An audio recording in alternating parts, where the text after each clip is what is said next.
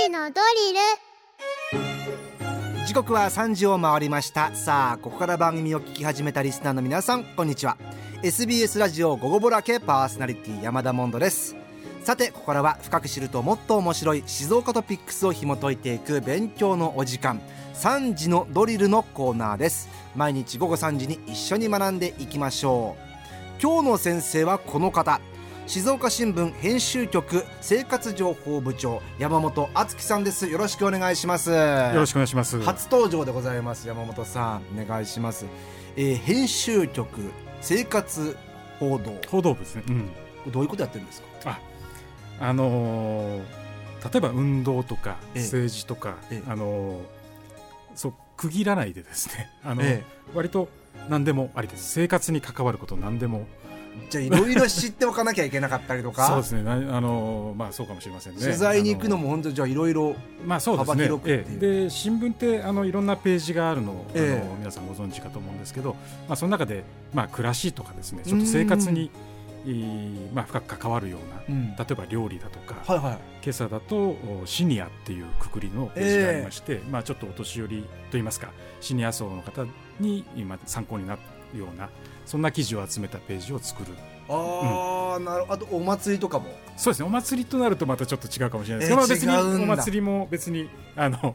取材外とあの対象外というわけではありません。ああいうのは誰がやるんですか？あの、うん、道にど根性大根が生えてますよとか。あそれはねまあ気にもうあれは生活報道がやることもあるかもしれませんね。あのもう見つけた記者が書く そういうことなんですね。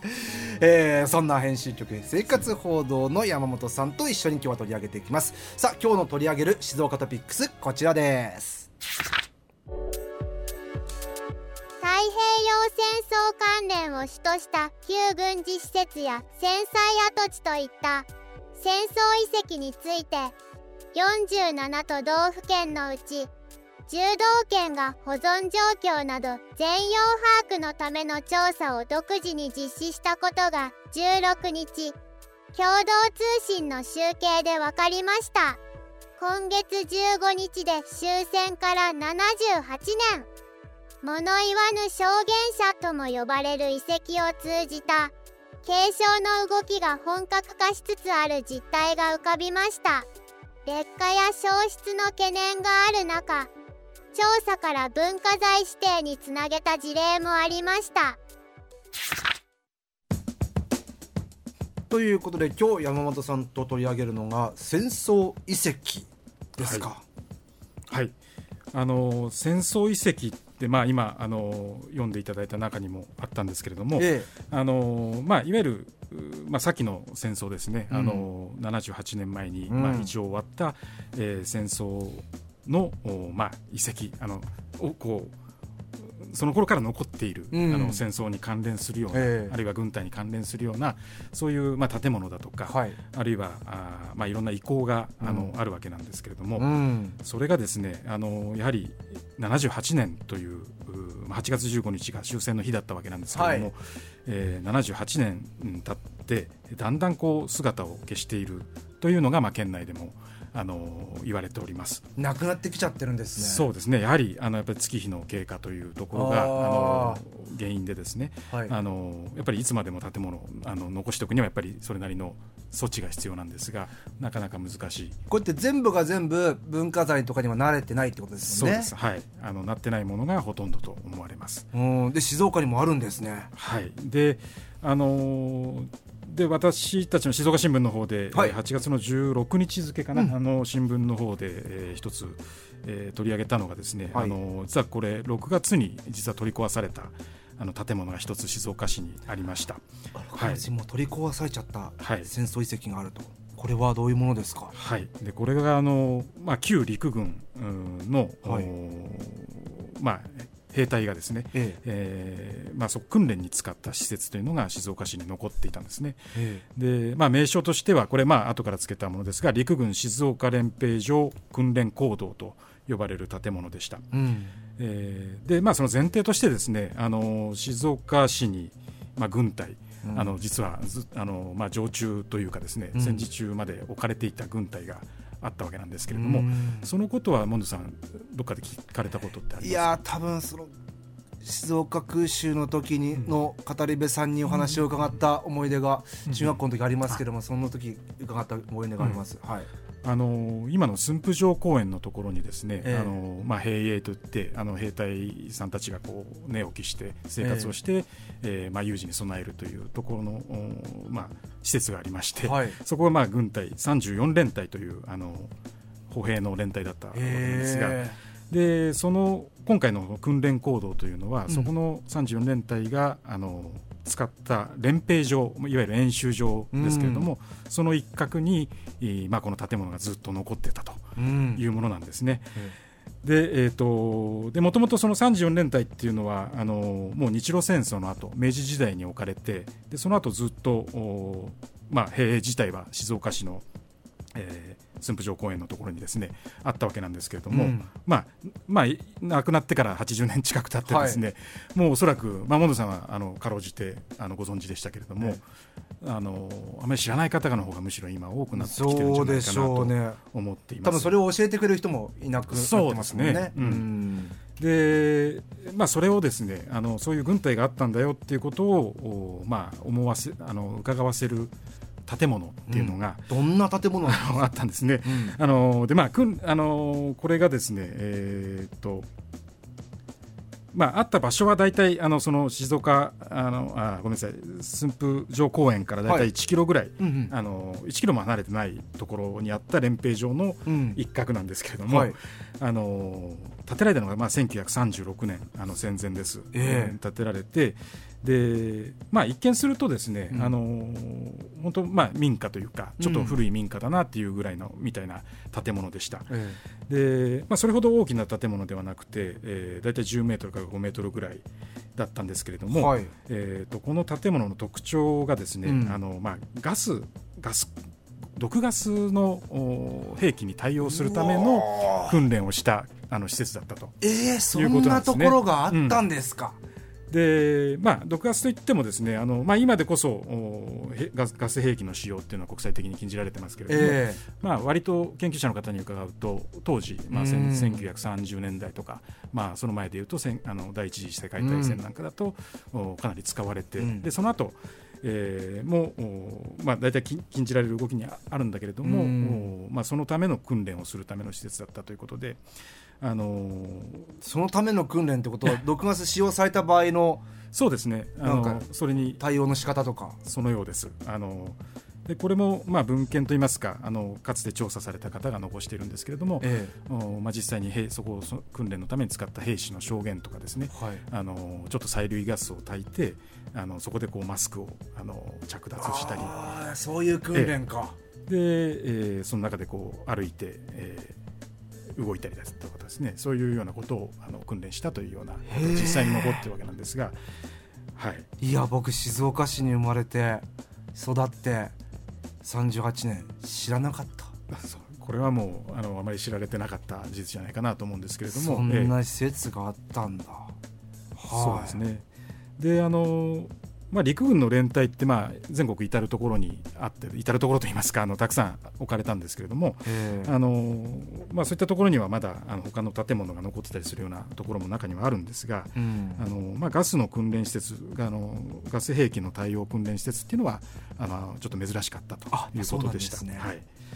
でこれ木造の建物ですよね、はい、当然。そうです。木造でで私も実は中を見たことはないんですけれども、えー、あの写真を見たりあの壊される前にちょっとあの建物の外から見たりしただけなんですけれどもあの、まあ、きちんと実は調べたあの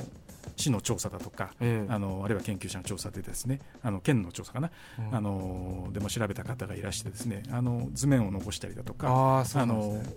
写真を撮ったりしたものを見ると、うん、あのガスをこう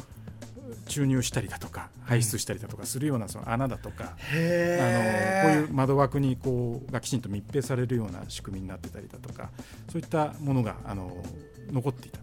でそれはまあ何も使われてなかったわけではなくて、うん、あのまあ、国から払い下げを受けたですね、うん、民間の個人の所有者の方がずっとあの、まあ、住宅として使ったりだとか。あそうなんですね。あの倉庫として使ったりだとかして、まあまあ、ガスといってもねあのおそらくそんな